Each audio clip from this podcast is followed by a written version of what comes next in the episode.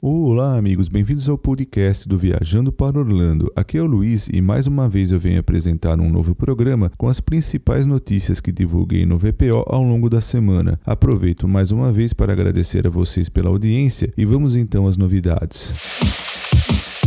O complexo Walt Disney World Resort está prestes a se tornar o centro do basquetebol profissional norte-americano, pois nesse verão a National Basketball Association já anunciou oficialmente que concluirá sua temporada de 2019-2020 no ESPN Wide World of Sports Complex. Os jogos serão retomados no dia 30 de julho com 22 equipes competindo para determinar os playoffs da NBA, que terão 16 equipes e as finais da NBA terminarão no dia 13 de outubro. Com base nas diretrizes atuais da liga, que foram desenvolvidas em consulta com especialistas em saúde pública e funcionários do governo, todos os jogos serão realizados sem espectadores.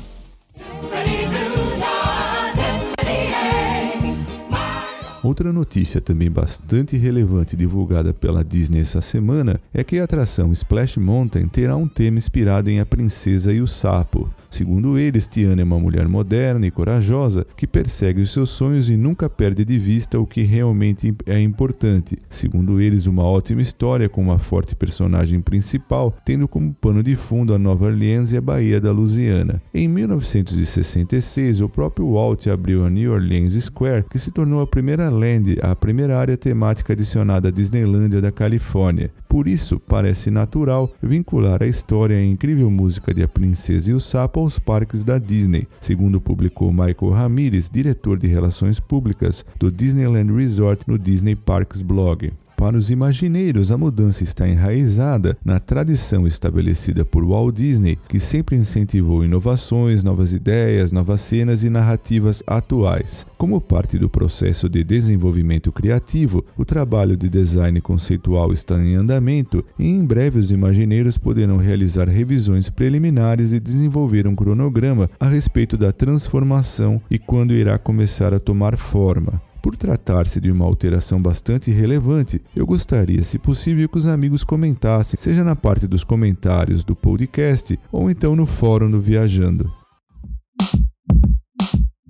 E devido aos impactos da pandemia de coronavírus e a não realização dos seus shows em todo o mundo, o Cirque de Soleil entrou com um pedido de recuperação judicial. No entanto, em uma nova declaração divulgada ao Orlando Sentinel, o Cirque de Soleil indicou que a sua nova produção para Disney Springs, intitulada Drought to Life, pode ainda estrear este ano no outono norte-americano. Drawn to Life iria inicialmente estrear no dia 17 de abril de 2020, quando a onda de fechamentos em virtude do Covid-19 chegou, sendo então adiada indefinidamente e, embora nenhuma nova data tenha sido anunciada, os executivos da empresa acreditam que o show possa estrear no outono norte-americano, considerando que não há restrições de saúde e segurança nos shows. Os artistas do novo espetáculo estão sendo mantidos em licença temporária para garantir um retorno rápido e eficiente assim que a proibição for suspensa e as operações possam ser retomadas. E segundo o que Melanie Fontaine, porta-voz do Circo de Soleil, informou ao Orlando Sentinel, a empresa já se ofereceu para substituir ou reembolsar todos os ingressos comprados para as apresentações afetadas, bastando entrar em contato através de uma linha direta.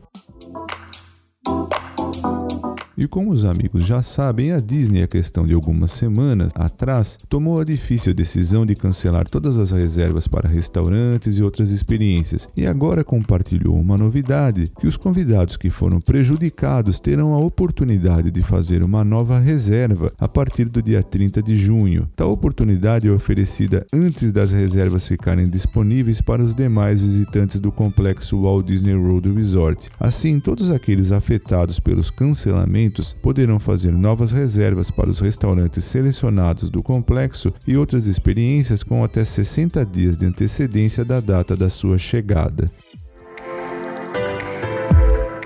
Bom, amigos, eram essas as notícias que eu separei para esse programa e antes de encerrar eu quero agradecer aos nossos patrocinadores Orlando Tickets Online, Macro Baby e The Paula Realty USA. Muito obrigado a todos vocês pela audiência, um forte abraço a todos e até o nosso próximo programa.